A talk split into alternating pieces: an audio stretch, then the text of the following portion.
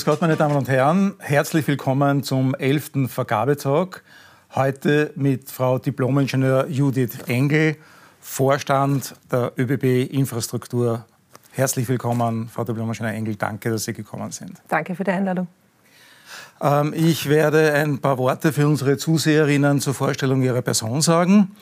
Ähm, Sie sind Vorständin äh, der ÖBB Infrastruktur seit äh, Jänner dieses äh, Jahres. Das ist ein Unternehmen mit rund 18.000 Mitarbeiterinnen und einem jährlichen Investitionsvolumen von 3 Milliarden Euro. Sie kennen dieses Unternehmen schon sehr gut, auch bevor Sie Vorständin geworden sind, waren Sie rund 15 Jahre in unterschiedlichen Funktionen in der wie es früher geheißen hat, HL AG, also Hochleistungsschienen AG, beziehungsweise in der ÖBB Infrastruktur Bau, wie es auch früher geheißen hat. Da waren Sie etwa die Projektleiterin für den Hauptbahnhof Wien. Sie haben in der Zeit zwischen Ihren äh, Tätigkeiten bei der ÖBB äh, unterschiedliche Funktionen äh, erfüllt in den Jahren äh, 2017 bis 20, äh, Ende 2021. Das war beim Flughafen Wien, wo Sie ebenfalls mit Planen, Bauen, Betreiben zu tun gehabt haben. Das war beim Wiener Gesundheitsverbund und zuletzt dann äh, im Klimaministerium als Sektionsleiterin der Sektion 4 für Verkehr. Neben Ihrer operativen Tätigkeit äh, sind Sie auch in einer Reihe von Aufsichtsräten tätig, äh, zum Beispiel äh, bei der Mobility One GmbH, jener Gesellschaft, die fürs Klimaticket verantwortlich zeichnet, bei der Schienenkontroll GmbH und bei der Austrokontroll. Vom beruflichen Werdegang her äh, sind Sie Technikerin. Sie haben äh, Bauingenieurwesen an der TU Wien studiert, Ende der 90er Jahre ähm, haben dann äh, eine äh, Ziviltechnikerprüfung im Anschluss absolviert. Sie sind auch Sprengmeisterin ähm, und haben drei Postgraduates äh, drangehängt, äh, einen in äh, Finanzwissenschaften. Ähm, da kommen wir noch äh, zu sprechen, Ihre Masterthesis zu PPP-Projekten und dann zwei Master of Science. Ähm, Frau de Blümenscheiner Engel, können Sie unseren Zuseherinnen vielleicht einen kurzen Eindruck äh, darüber geben, ähm, wofür die ÖBB-Infrastruktur steht? Ich sage nur Stichworte, äh, über 5000 Kilometer Streckenlänge, ich glaube 6600 Brücken und 250 Tunnelanlagen etwa. Äh, was ist der Tätigkeitsbereich Ihres Unternehmens? Ähm, die ÖBB-Infrastruktur ist dafür zuständig und auch verantwortlich, eine Infrastruktur zur Verfügung zu stellen äh, und den Betrieb auf dieser Infrastruktur zu regeln. Das bedeutet, ähm, wir entwickeln, planen, bauen und betreiben die Infrastruktur, die wir haben, das Netz, also die Schienen, die Weichen, die Brücken, die Tunnel, aber auch die Stellwerke, die Betriebsführungszentralen, also die Software, die Zugsteuerungssysteme etc. Und wir vergeben diskriminierungsfrei an alle Eisenbahnverkehrsunternehmen, die auf unserem Netz fahren möchten, die entsprechenden Trassen. Das heißt, wir regeln auch den Betrieb. Ähm, das müssen wir also gemäß den europäischen Vorschriften auch äh, diskriminierungsfrei jedem Unternehmen zur Verfügung stellen, also nicht nur den ÖBB ähm, Unternehmen Personenverkehr und Rail Cargo Group, sondern allen anderen auch, also einer Westbahn genauso wie einem Güterverkehrsunternehmen, das auf unserem Netz fahren möchte. Und Sie haben schon erwähnt, Sie betreiben auch, das ist eine Besonderheit äh, eines österreichischen Infrastrukturunternehmens. Ähm, Nicht alle, zum Beispiel im Hochbau, äh, wenn wir uns die Bundesimmobiliengesellschaft anschauen, die plant und lässt errichten, aber betreibt nicht. Äh, wie prägt der Betriebsaspekt die Unternehmenskultur? Natürlich sehr. Also das ist allein aus der Infrastruktursicht schon sehr, sehr wichtig, eine Anlage wirklich im gesamten Lebenszyklus äh, betrachten zu können, von der strategischen Ebene bis zur Instandhaltung, bis zum Ende der Lebensdauer ähm, und natürlich auch den Betrieb auf dieser Anlage, weil es gibt äh, sehr starke Wechselwirkungen.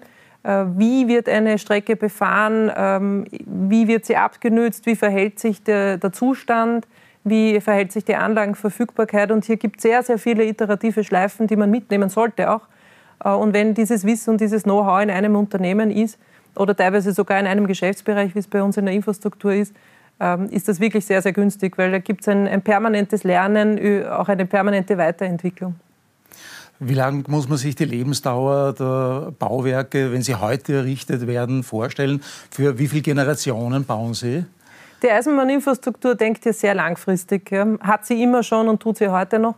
Das heißt, wir haben Bauwerke, da rechnen wir mit Lebensdauern von über 100 Jahren. Das sind natürlich zum Beispiel die großen Tunnelbauwerke. Ähm, aber ganz generell versuchen wir, unsere Anlagen langlebig zu gestalten.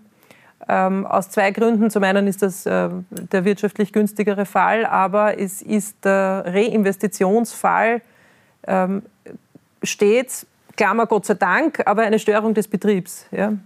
Ähm, das heißt, eine Weiche, die wir ausbauen müssen und durch eine neue ersetzen müssen, stört den Betrieb, weil während dieser Zeit kann kein Zug drüber fahren. Und jede Betriebsstörung ist ähm, zunehmend ein Problem. Wie gesagt, Gott sei Dank, weil immer mehr Züge fahren, Personen und auch Güter auf die Eisenbahn umsteigen. Und da müssen wir also danach trachten, dass unsere Anlagenverfügbarkeit und damit die Kapazität auf unserem Netz möglichst hoch ist. Und daher sind wir auch aus diesem Aspekt sehr daran interessiert, langlebige und ähm, robuste Anlagen zu haben. Jetzt muss das Ganze natürlich auch finanziert werden äh, durch die öffentliche Hand. Ähm, äh, es gibt sogenannte äh, Rahmentermine, äh, Pläne, Pläne genau. Dankeschön, Rahmenpläne, ähm, die sechs Jahre revolvierend, also fortgeschrieben werden. Es ist immer ein sechsjähriger Betrachtungszeitraum.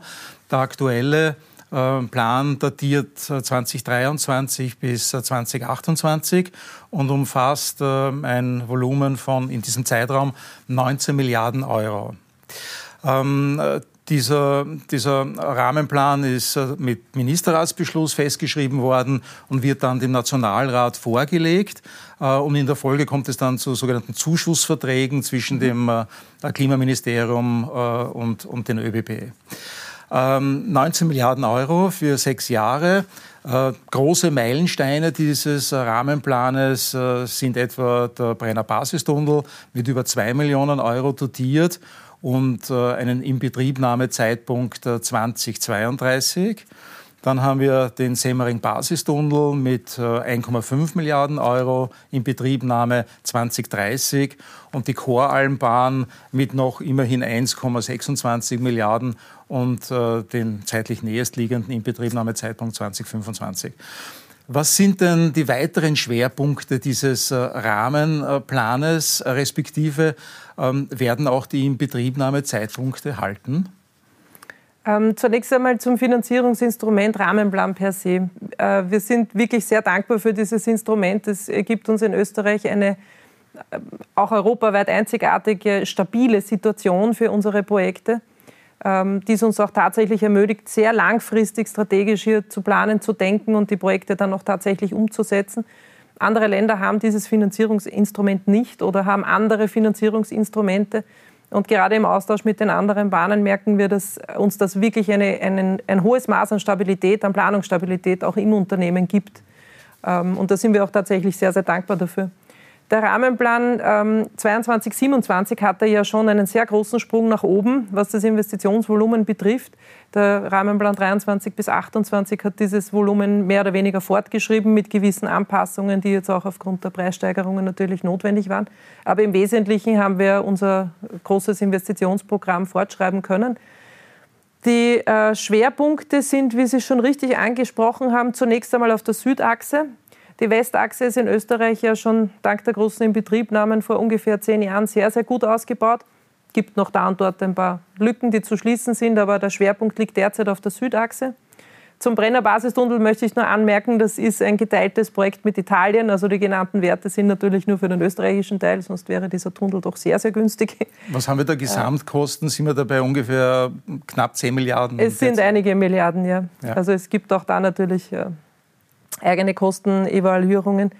Ähm, aber das ist ein geteiltes Projekt. Wir finanzieren hier nur die Hälfte ähm, auf österreichischer Seite. Es gibt aber auch im Rahmenplan andere Schwerpunkte abseits der großen Achsen. Also gerade letztes Jahr ist ein sehr großer Schwerpunkt auch auf die Regionalbahnen gekommen, äh, um auch dort ähm, keinesfalls mehr Bahnen zuzusperren, sondern eher das Angebot auszuweiten, zu modernisieren äh, in die Bahnhofsgebäude, aber auch in die Strecken selber. Äh, den Taktverkehr zu verdichten, überhaupt einmal herzustellen. Wir haben immer noch äh, Bereiche, wo es keinen Taktverkehr gibt. Natürlich ist nach wie vor die Barrierefreiheit auf unseren Bahnhöfen ein großes Thema. Die großen Bahnhöfe sind ja praktisch alle schon umgebaut worden in Österreich, aber die immer kleineren Bahnhöfe, Haltestellen stehen jetzt auch am Programm, auch die barrierefrei zugänglich zu machen. Ähm, es gibt auch einen, einen, großen Schwerpunkt auf Elektrifizierung. Unser Streckennetz ist nicht vollständig elektrifiziert. Das heißt, wir haben noch Strecken, wo mit Diesel gefahren wird. Ähm, hier gab es auch sehr umfassende Überlegungen, wie hier die Zukunft aussehen sollte. Klassisch mit Oberleitung oder vielleicht doch mit Akkuzügen. Wäre Wasserstoff auch eine Option? Wasserstoff war eine, durchaus eine reale Option, auch in den Überlegungen. Äh, greifbar nahe sehen wir das im Moment noch nicht. Also wir sind hier ein bisschen beobachtend, abwartend. Ähm, äh, greifbar näher ist der Akkuzug derzeit. Mhm. Ja. Auch aufgrund der infrastrukturellen Voraussetzungen und aufgrund der Fahrzeugentwicklungen. Aber man kann es nicht ausschließen, es kann durchaus noch ähm, eine auch Realität in Österreich werden. Ja. Wie gesagt, im Moment noch nicht so am Horizont greifbar. Ja. Zur Terminschiene, ja, es gibt immer wieder natürlich äh, Vorkommnisse die den geplanten Terminplan ähm, leider Gottes nicht einhaltbar machen. Äh, Gerade der Semmering, der Ge Berg zeigt uns, Verhältnisse. Genau, zeigt uns äh, ziemlich klar, dass das Tempo der Berg bestimmt und nicht die Ingenieure, die den Terminplan entwerfen.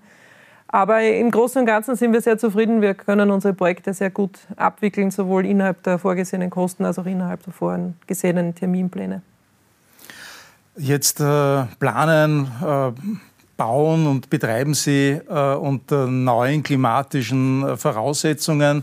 Heute schon spürbar, mhm. wo die Erderwärmung bei plus 1 Grad ist. Äh, wir steuern über, leider über das 1,5 Grad Ziel schon hinaus. Die Frage ist, wo pendeln wir uns ein zwischen 2 und 3? Ähm, also äh, diese langfristigen Bauwerke ähm, sind auch dem Klimawandel ausgesetzt. Ähm, ein Beispiel. Äh, Im August äh, dieses Jahres hat es schwere Unwetter gegeben, ähm, äh, die dazu geführt haben, dass in Kärnten, in Osttirol, in der Steiermark der Zugsbetrieb gänzlich eingestellt werden musste, ähm, weil die Strecken nicht befahrbar waren, grobe Schäden durch Stürme angerichtet wurden. Wie weit bildet sich das und diese Herausforderungen schon im aktuellen Rahmenplan ab? Beziehungsweise wie weit muss man das denken in neuen Rahmenplänen, ähm, dass hier Bauwerke möglicherweise ähm, und, und Strecken ähm, klimaresilient gebaut werden? Das Thema Nachhaltigkeit im Bau ist ein sehr, sehr vielschichtiges. Äh, fangen wir vielleicht bei der Anlage per se an. Ja, natürlich ist das für uns ein Riesenthema. Also Naturgefahren äh, aller Art, sei es umstürzende Bäume, Erdrutsche, Lawinen, alles Mögliche, ähm, muss in der Planung berücksichtigt werden. Das muss natürlich auch äh, ganz zu Beginn der Planung schon in der Streckenführung oder im Umbau bestehender Strecken, was wir ja auch zunehmend ähm, ja, für unser Bauprogramm haben, Berücksichtigung finden. Besonders wichtig ist dann aber die, die jährliche Betreuung dieser Strecken. Also wir haben gerade in, in Gleisnähe äh, Wälder und Bäume, die sich dort befinden, die sind speziell zu betreuen und dort muss man auch danach trachten, einen speziellen Bewuchs zu bekommen, damit, falls ein Sturmereignis auftritt, diese äh, Wälder resilient sind und dem mhm. widerstehen können ähm, und äh, nicht sofort äh, die Oberleitung zum Beispiel durchtrennen. Ja. Es ist so, die ähm, Extremwetterereignisse werden mehr, das spüren wir natürlich auch. Äh, die ÖBB-Infrastruktur betreut zum Beispiel auch Lawinenschutzbauten bis in luftige Höhe von über 2000 Meter Höhe, um die im Tal liegenden ähm, Gleisanlagen und den Bahnhof zu schützen. Auch darum müssen wir uns kümmern. Auch diese Tätigkeit ist natürlich jetzt mit höherer Priorität zu sehen als vielleicht noch vor einigen Jahren.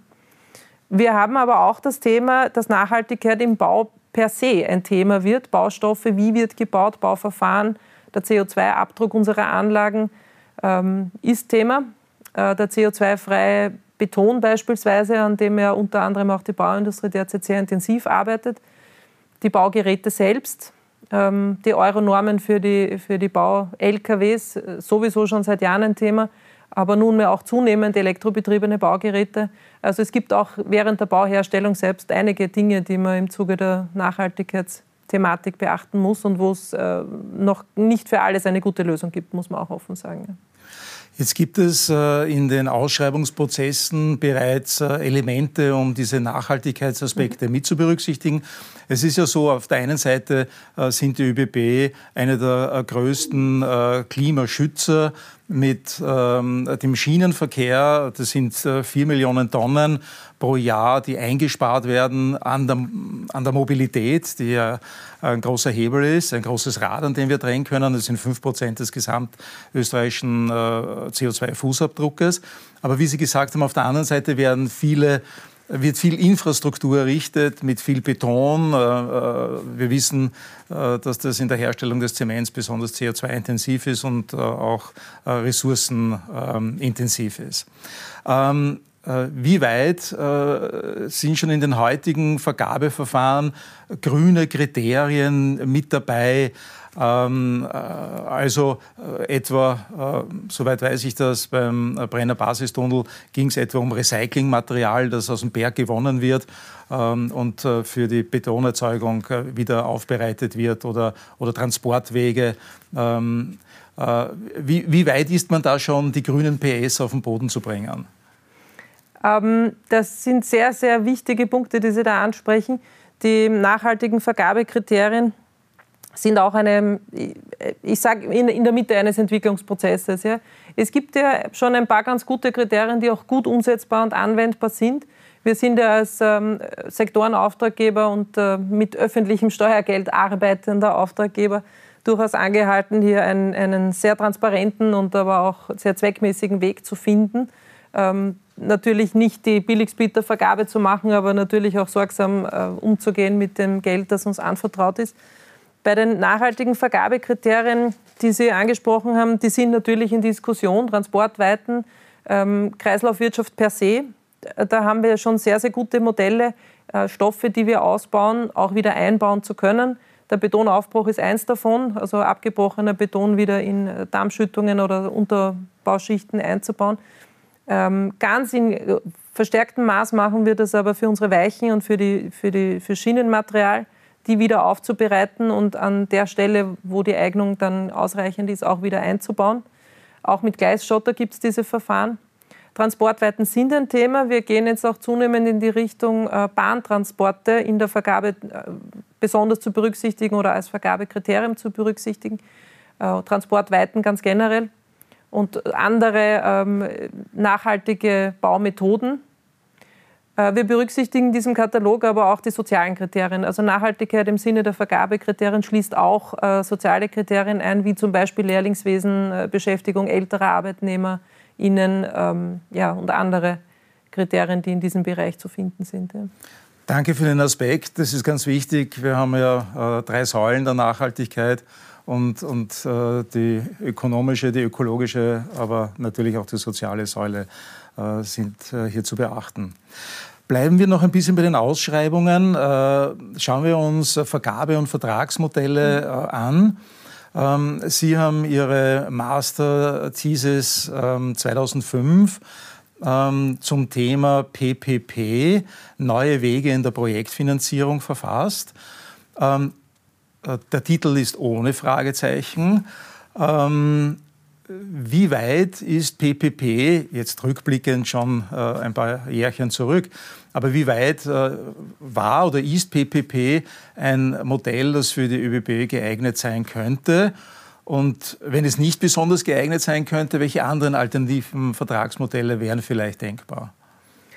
Ähm, Sie haben recht, die Masterthesis hatte kein Fragezeichen. Äh, wie wohl sie zu einer Antwort kam, damals schon. Also ich hatte damals schon in der, in der Untersuchung der Projekte und der Grundlagen der Recherche äh, den Eindruck, dass es für manche Projekte durchaus geeignet ist, aber nicht für die äh, kritische Infrastruktur oder die öffentlich bedeutsame Infrastruktur. Und dass es im, darüber hinaus lediglich ein Finanzierungsinstrument ist, aber sonst keine großen Nutzen oder Änderungen für einen Infrastrukturbetreiber mit sich bringt. Es war rückblickend gesehen auch ein bisschen eine Modeerscheinung mitunter. Ähm, ich glaube, es ist jetzt bei weitem nicht mehr in, in diesem Ausmaß ein Thema. Ähm, bei der ÖBB-Infrastruktur, wie schon eingangs gesagt, haben wir Gott sei Dank die Situation, dass wir Planung, Bau und Betrieb in einem Unternehmen haben Und es wäre auch nicht günstig, das zu trennen, weil den, die laufende Instandhaltung, den Betrieb der Anlage oder auch den Betrieb auf der Anlage abzutrennen von Planung und Bau würde also einen großen Verlust an Know-how und Erkenntnissen mit sich bringen. Bei der Finanzierung haben wir unseren Rahmenplan und alles, was der Rahmenplan nicht finanziert, äh, äh, investieren wir äh, mit einer eigenen Wirtschaftlichkeitsberechnung, also im eigenen Unternehmen sozusagen.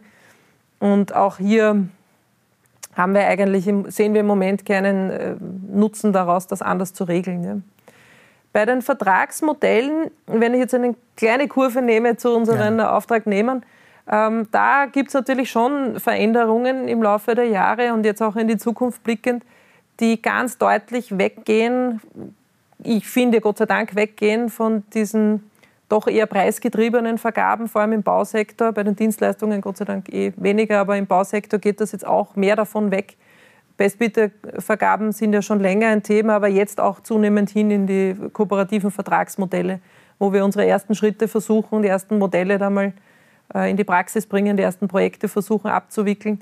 Ich denke, dass die Komplexität von unseren Projekten ähm, groß ist, ähm, im Allgemeinen groß ist und äh, dass die, gerade die Risiken, die wir im Bau haben, im Tiefbau haben, ganz ein ideales, ähm, eine ideale Grundlage sind, um kooperative Vertragsmodelle wirklich nutzenbringend anzuwenden für einen Auftraggeber, aber auch für einen Auftragnehmer. Und das versuchen wir aktuell gerade. Braucht es für diese kooperativen Vertragsmodelle ähm, auch einen besonderen Schlag an, an Menschen, der äh, damit umgehen kann? weil das ja ein Stück Weg auch äh, eine andere Kultur ist. Äh, vom Me-Projekt zum We-Projekt. Mhm. Ähm, ist das etwas, äh, was äh, jemand nach 40 Jahren harten Claim und Anti-Claim ähm, äh, gut machen würde? Oder, oder glauben Sie, dass da auch eine neue Generation an äh, Mitarbeiterinnen ähm, erforderlich ist, um mit diesen Modellen gut umzugehen? Ich sage mal so, es braucht jedenfalls eine Projektkultur, eine ganz bestimmte Projektkultur. Ob es jetzt unbedingt einen Austausch aller Mitarbeiter braucht, das kann ich nicht beurteilen. Aus der Sicht äh, unseres Unternehmens sage ich Gott sei Dank nein.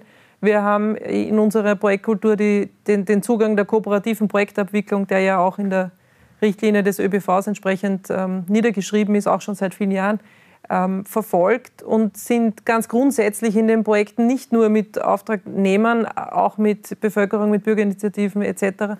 immer so umgegangen, die Wahrheit zu sagen, transparent zu sein, aber im Gespräch zu sein. Ja. Und ich denke, diese Kultur, dass Themen, die da sind, angesprochen werden müssen, äh, frühzeitig und auch in aller Klarheit, dass aber ein Gespräch darüber zu führen ist und in, im Zuge von Gesprächen eine Lösung gefunden werden soll, dass dieser Ansatz äh, der völlig richtige ist, um auch in kooperativen äh, Vertragsmodellen zu arbeiten. Ja. Und ich glaube, diese Projektkultur ist es, die man braucht. Ja, ähm, ja Generationen, auch da tue ich mir schwer. Ich habe äh, Kollegen gehabt und habe sie auch heute immer noch, die also kurz vor ihrer Pension stehen, die genau dieses Denken und diese Kultur, dass es auf, einem, auf einer Baustelle eines so komplexen Bauvorhabens jedenfalls nur gemeinsam geht und im Gespräch geht, die haben das Intus bis mhm. zu den Genen. Ja? Also ich würde es nicht unbedingt an einem Alter festmachen. Es kommt tatsächlich darauf an, wie, wie es gelebt wird und wie diese Kultur auch weitergegeben wird im Unternehmen. Ja. Und so hoffen wir natürlich, dass wir das aufrechterhalten können, diesen Zugang weiterentwickeln für die Vertragsmodelle, die sich dann auch entwickeln werden. Und auch die jungen MitarbeiterInnen, die wir ins Unternehmen bekommen, in, in dieser Kultur quasi ähm, anlernen. Jetzt gibt es auch eine weitere Bewegung, äh, insbesondere von den großen Bauunternehmen der Bauindustrie, ähm, äh, verlangt oder gewünscht oder erhofft, ähm, ECI-Modelle, also Early Contractor Involvement. Die Großen sagen, wir sind die Profis im äh, Bauen, wir wissen, wie das geht bitte äh, lasst uns schon früher äh, am Tisch äh, Platz nehmen, weil so gut eure Planer sein mögen, aber da können wir immer noch etwas äh, optimieren, wenn wir rechtzeitig äh, hereingeholt werden. Und wir wissen ja, dass auf der Lebenszyklusachse die Kostenbeeinflussbarkeit, mhm. insbesondere auch dann für die Betriebskosten, am Anfang besonders groß ist und die Kurve dann stark abnimmt. Was halten Sie von solchen Modellen? Ich habe da einen sehr differenzierten Zugang dazu. Diese Modelle haben einen, können einen sehr großen Hebel haben. äh, brauchen aber eine Flexibilität beim Nutzer, um das tatsächlich nutzen zu können ähm, in dieser frühen Planungsphase. Äh, wir sehen die Anwendbarkeit dieser Modelle eher nicht bei unseren klassischen äh, gleisbezogenen äh, Bauprojekten. Wir sehen sie eher in der Richtung der Hochbauprojekte, ja, die wir haben. Vielleicht nicht klassischerweise der Großbahnhof, den wir jetzt eh weniger im Rahmenplan enthalten haben, aber Betriebsgebäude, Bürogebäude, solche Dinge. Eher dort in diese Richtung, weil es dort eine Flexibilität beim Nutzer gibt. Bei den klassischen Infrastrukturvorhaben, Gleisbau, Bahnhofstrecke, ähm, haben wir die Flexibilität nicht. Das heißt, ein Early Contractor Involvement wäre sinnvoll für Baulogistik, Bauverfahren, Baumethoden. Äh, eher weniger in der Gestaltung der Strecke, weil die Gestaltbarkeit ist dort relativ mhm. gering. Und zudem haben wir gerade für diese Fachgebiete wirklich gute Experten im Haus, eigene Abteilungen für jedes Gewerk, die genau diesen Lebenszyklus bis zum Lebensende dieser Anlage kennen, die genau wissen, wo kommen die Störungen her, äh, wie verhält sich die Anlage unter Belastung von diesen oder jenen Zügen. Das soll jetzt nicht überheblich klingen, mhm. aber wir denken, dass wir dieses Know-how tatsächlich haben und es in manchen Fachbereichen auch einzigartig ist, weil es den Markt dafür gar nicht gibt. Mhm. Und deswegen sehen wir Early Contractor Involvement ähm, differenziert, sage ich. Ja. Bei der Baulogistik, Baumethoden gibt es tatsächlich vieles, was auch äh, ein Auftraggeber vom Markt lernen kann, auch wir. Wir versuchen das auch nach wie vor, kann man jetzt sagen, konservativ, aber über Well Engineering und ähnliche Modelle äh, abzudecken und ins Haus zu bekommen und auch das mitzunehmen. Ähm, bei der Gestaltung einer Strecke und bei der Definition unserer Anlagen eher weniger. Oder wenn dann nur im Hochbau. Jetzt muss man aber dazu sagen, dass der Hochbau ja auch äh, enorme Zahlen hat. Es sind ja über 4000 Gebäude, mhm. ähm, die äh, jetzt nicht direkt von der ÖBB-Infrastruktur, sondern über eine Tochtergesellschaft, ähm, die IMO GmbH, äh, betreut werden. Also auch da wäre, oder gibt es einen ganz großen Hebel? Äh? Natürlich. Also die Größe unserer, unserer Anlagen oder die Anzahl unserer Anlagen ist ja in jeder Sparte durchaus beachtlich. Insofern sind Sie einer der bedeutendsten Bauherren in Österreich, mhm. auch im Hochbau, Hochbau und nicht nur im Tiefbau. Ähm, das Stichwort ist schon gefallen, ähm, junge Mitarbeiterinnen. Äh, ich möchte mit Ihnen äh, ein bisschen einen, einen, einen Blick vielleicht in die Kristallkugel äh, der Entwicklung der österreichischen Bundesbahnen ähm, und insbesondere der, der Infragesellschaft werfen. Ähm, der Kurier hat vor ein paar Tagen geschlagzeilt, die ÖBB verlieren mit Eilzugstempo Personal. Bis 2027 seien 17.000 Mitarbeiter nicht mehr vorhanden im Unternehmen wie immer man zu diesen Zahlen jetzt äh, richtig falsch stehen möchte, klar ist, dass auch die ÖBB gefordert sind von einem Generationswechsel. Und, und Sie haben das auch in einem LinkedIn-Post vor rund einem Monat anlässlich äh, des Treffens von äh, Vorstandsdirektoren äh, in der Dachregion von Eisenbahnunternehmen ähm, folgendermaßen kommentiert. Sie haben gesagt, für einen erfolgreichen Bahnbetrieb braucht es vor allem Mitarbeiterinnen. Ein Fixpunkt sind daher die enorm wichtigen HR-Themen, allen voran Recruiting. Ähm, was macht die äh, ÖBB Infra, um junge Mitarbeiterinnen zu gewinnen? Vieles. Zunächst einmal vieles. Wie Sie richtig sagen, wir stehen vor einer richtig großen Herausforderung, vor einer richtig großen. Ähm, so wie viele Unternehmen auch in Österreich oder in Europa stehen wir speziell vor der großen Herausforderung, dass wir von der ÖBB im vorigen Jahrtausend, kann man noch sagen, jetzt den Aufnahmestopp, den jahrelangen Aufnahmestopp spüren, weil uns nicht nur viele Mitarbeiterinnen in Pension gehen, sondern einfach einige Jahre Aufnahmen fehlen, die wir nicht im Unternehmen haben. Und zusätzlich natürlich die Situation am Arbeitsmarkt, wie wir sie alle kennen, dass es einen Fachkräftemangel gibt, äh, geburtenschwache Jahrgänge äh, kommen und auch ganz generell äh, da und dort, vielleicht nicht ganz so global wie manchmal behauptet, aber da und dort einen, anderen Zugang zu ähm, Arbeit und Work-Life-Balance etc. Ähm, eine ganz große Säule bei uns im Unternehmen ist zunächst einmal das Lehrlingswesen. Das ist, ist uns sehr wichtig und hier investieren wir auch viel Zeit, äh, Geld, Energie. Ähm, und das ist für unser Unternehmen auch sehr wichtig. Wir haben eine Unzahl an verschiedenen Berufen. Äh, klassischerweise kennt man die ÖBB mit Berufsbildern wie Zugbegleiterinnen oder Fahrdienstleiterinnen oder Triebfahrzeugführerinnen. Äh, wir haben aber noch ganz viel mehr Berufe. Es gibt, ähm, sage ich manchmal ein bisschen salopp, praktisch eh keinen Beruf, den es in der ÖBB nicht gibt. Stimmt natürlich so auch nicht ganz, aber die, äh, die Vielzahl der Berufsbilder, die wir haben, ist tatsächlich beachtlich. Lehrlingswesen deckt einige davon ab. Das heißt, wir versuchen so, ähm, unsere Mitarbeiterinnen von morgen auch im Unternehmen bereits auszubilden. Zum einen, um sie ans Unternehmen zu binden, zum anderen, weil wir den Markt dafür auch nicht vorfinden. Ja. Dann gibt es natürlich sehr vielfältige Programme von äh, den Frauennetzwerkprogrammen, Frauenförderungsprogrammen, Mädchenförderungsprogrammen bis hin zu anderen Diversitätsprogrammen und ganz generell einfach im Moment ein, ein ganz ein großer Schwerpunkt auf Recruiting. Ähm, auftritt auf vielen verschiedenen Stellen, Kampagnen. Äh, wir versuchen in Kontakt zu treten, äh, Schnuppertage anzubieten etc., um Menschen für die Bahn zu begeistern. Wir merken Gott sei Dank auch, dass das ähm, gut für uns zunehmend ein Thema ist, auch bei BewerberInnen, ähm, den, den Purpose in ihrer Arbeit zu sehen. Also warum mhm. soll ich bei diesem Unternehmen arbeiten? Äh, geht mitunter sehr gut aus für die ÖBB. Also den, den Sinn in der Arbeit zu sehen, das gelingt bei uns sehr, sehr leicht.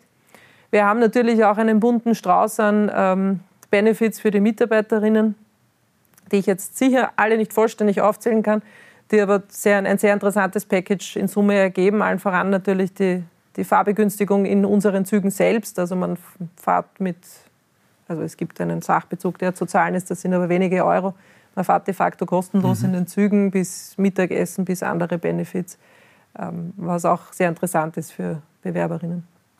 Ähm, wie gewinnt man Frauen für die doch auch häufig technischen ähm, äh, Seiten äh, in der ÖBB? Sie sind ja ein Vorbild ähm, mit Ihrem Werdegang. Äh, wie kann man das schon auf der TU oder der HTL für Mädchen attraktiver machen? Ähm, vielleicht ein bisschen Mathematik zurückdrängen und andere Aspekte in den Vordergrund stellen. Welche Rezepte gäbe es da? Ähm, zunächst einmal auf der TU und auf der HTL sind wir zu spät sind wir viel zu spät. Ich kenne es von meinem beruflichen Leben als Projektleiterin und mittlerweile auch als Mutter von drei Töchtern. Ähm, ansetzen muss man da Kindergarten, spätestens Volksschule. Es gibt den Zeitpunkt, wo Mädchen und Burschen irgendwie geistig abbiegen. Ich kann Ihnen nicht genau sagen, wann dieser Zeitpunkt ist. Es gibt Berufenere, das zu erläutern. Aber mein Eindruck ist, das muss irgendwo im Laufe der Volksschule sein, wo das ähm, vereinfacht gesagt uncool wird, mhm. sich mit technischen oder technisch affinen Themen auseinanderzusetzen. Bis zu diesem Zeitpunkt sind Mädchen und, und Burschen gleichermaßen begeisterungsfähig dafür. Ja. Ähm, und genau dort müssen wir hin. Auf der TU und auf der HTL sind wir natürlich auch präsent. Da ist, glaube ich, schlicht der Schlüssel herzuzeigen, was für Berufe es gibt und was das wirklich heißt. Ja. Was das wirklich heißt, als Technikerin zu arbeiten. Ja äh, kaum eine Technikerin bei uns oder ganz wenige, die in den Projektleitungen arbeiten, die in, in, den Regionen draußen arbeiten, in der Instandhaltung. Kaum jemand beschäftigt sich den ganzen Tag mit Mathematik. Ja. Dieses Bild ist irgendwie so verfestigt, das stimmt aber überhaupt nicht. Mhm. Ja, natürlich gehört es dazu zur Ausbildung. Ja, mein Gott, die Mediziner müssen auch was lernen, was irgendwie dann nicht so cool ist. Ne? Und die Juristen und die Wirtschafter und weiß nicht wer alle noch. Ja. Bei den Technikern ist halt vielleicht Mathematik, wobei die kann ja auch cool sein. Aber das ist ja so ein kleiner, kleiner Bestandteil der Berufsbilder. Ich glaube, es ist wichtig, die Berufsbilder herzuzeigen, ähm, ganz greifbar zu machen, wirklich vor Ort zu gehen, was heißt das, woraus besteht meine Arbeit und in den Jahrgängen nach vorn, ganz nach vor, und zwar in die Kindergärten, definitiv in die Kindergärten. Wir hatten Kindergartenführungen auf der Baustelle äh, vom Hauptbahnhof Wien. Ja, das ist anstrengend, weil der Sicherheits, äh, äh Sicherheitsaspekt mhm. ist enorm schwer in den Griff zu bekommen. Also so einen Zirkus von Flöhen auf der Baustelle zu haben. Kleine Kinder, ist, wir sind dann fast im Betreuungsverhältnis 1 zu 1 unterwegs gewesen. Mhm. Ähm, Mitarbeiterinnen von der Projektleitung von der Baustelle und die, die Kindergartenkinder mit ihren Betreuerinnen. Aber die, die Begeisterung war enorm. Die Begeisterung war absolut enorm und äh, wir haben genau gespürt, jedes Kind, das da nach Hause kommt von so, einer, von so einem Baustellenbesuch, wo wir halt versucht haben, kindgerecht auch ein bisschen was zu erzählen, über die Eisenbahn, über die Baustelle etc. Jedes Kind kommt nach Hause und erzählt das mit Begeisterung weiter. Und hat gesehen, ah, da gibt es Menschen, die arbeiten und das mhm. und das machen die und das ist cool. Mhm. Ja. Und da müssen wir hin. Also HTL ist viel zu spät. Also äh, diese Baustelle und die Baustellenbesuche, ich war selber äh, bei einem der Termine dabei, natürlich äh, für, für Erwachsene schwer beeindruckend. Dass das für die Kinder Bob der Baumeister in 3D natürlich sein kann, das ist gut vorstellbar und es wird zu wünschen, dass viele Technikerinnen aus diesen, aus diesen Besuchen ähm, den, Weg, den Weg in der ÖBB finden. Ähm, ich möchte am, Ende unserer Diskussion äh, von äh, den großen Themen, den Unternehmensthemen, ein bisschen in den Mikrokosmos äh, ähm, des privaten Lebens unter dem Stichwort Nachhaltigkeit gehen. Ähm, also meine Frage an meine Gäste, was ist Ihr persönlicher im Alltag, in Ihrem Privatleben, Ihr, Ihr Beitrag zur Nachhaltigkeit? Sie haben es natürlich besonders gut, weil wenn Ihre Töchter Sie fragen würde, Mami, was hast du für Nachhaltigkeit gemacht, dann können Sie sagen, ich baue Schiene. ähm, das lassen wir jetzt. Äh, Gibt es vielleicht andere Beispiele, wo Sie sagen, das sind äh, für Sie persönliche Beiträge, ähm, um auch Vorbild in diesem Bereich zu sein? Ja, vorweg möchte ich vielleicht noch sagen, meine älteste Tochter ist jetzt 14 und äh, ich merke, dass sie das einfordert, ja? und zwar vehement, wirklich vehement. Wir haben äh, letzten Sommer überlegt, äh, wohin wir auf Urlaub fahren. Einmal per se, dass wir auf Urlaub fahren, war ja nach zwei Corona-Jahren ja gar nicht so sicher, wohin wir fahren und wie wir dorthin fahren. Ja. Mhm. Und am Beginn der Überlegung kam bereits von meiner 14-jährigen Tochter eine ganz klare Aussage, wie sie vorhat, auf Urlaub zu fahren. Ja. Und darüber war dann auch nicht mehr zu diskutieren. Mhm. Und so war es dann auch. Also wir sind natürlich nicht äh, mit dem Dieselauto und auch nicht mit dem Flugzeug auf Urlaub mhm. gefahren. Und es hat sich auch der Urlaubsort danach gerichtet. Das war zwar in der familiären Diskussion zu fünft ein bisschen anstrengend, aber letztlich finde ich es gut, ja, dass die, die Generation, die jetzt da heranwächst, das einfordert. Ja. Ah ja, ich tue mir tatsächlich leicht, weil der Sinn meiner Arbeit äh, damals und auch jetzt wieder per se nachhaltig ist muss allerdings dazu sagen, ich fahre auch mit dem Fahrrad ins Büro. Also ich bin wirklich sehr, sehr dankbar, dass ich nunmehr in, Büro, in Wien wieder mein Büro habe und dass also der, der Grad der Sportlichkeit wieder mit Weite, Transportweite sozusagen zusammenpasst. Und ähm, das ist einer meiner Beiträge dazu. Wir versuchen uns auch unseren Kindern vorzuleben, dass man mit, äh, mit Material und mit Ressourcen sparsam umgehen muss. Also dass die die Wegwerfartikel in unserem Haushalt nicht überhand nehmen. Also noch lange bevor die Regierung über das Plastiksackerlverbot nachgedacht hat, haben wir das schon nicht mehr gehabt. Mhm. Und ähm, es ist überhaupt kein Thema gewesen für uns, die Umstellung nicht und auch für die Kinder, die vermissen jetzt nichts, nur weil sie halt kein Plastiksackerl mhm. mehr nehmen. Ja. Und so gibt es viele Beispiele, wie man mit ganz kleinen äh, Schritten, die gar nicht wehtun, äh, einen fünfköpfigen Haushalt ein bisschen nachhaltiger machen kann. Und die Reise in den Urlaub hat in den Süden geführt ähm, und es hat funktioniert. Es hat funktioniert, wir haben viel gelernt, ja. wie man halt mit drei Kindern, Kind und Kegel, ähm, auf Urlaub fahren. Ähm, aber es hat funktioniert und es war wesentlich entspannter, als wenn wir herkömmlich mit, äh, mit Dieselauto oder Flugzeug oder sonst irgendwo gefahren wären. War unser erster Urlaub zu fünf, muss ich dazu sagen, weil die Kleine noch relativ klein ist. Und eben mit Corona. Also es war unser erster Versuch, aber hat wunderbar funktioniert. Werden wir wieder so machen. Ich gratuliere dazu ähm, und herzlichen Dank, äh, Frau Diplom-Ingenieur Engel, für Ihre Eindrücke äh, in äh, das Unternehmen, das Sie leiten und in die persönliche Seite mit Anregungen, den nächsten Urlaub ähm, auch in den Süden mit dem Zug zu wagen. Und Ihnen, meine Damen und Herren, danke ich, dass Sie heute wieder dabei gewesen sind. Ich wünsche Ihnen einen schönen Tag und auf Wiedersehen.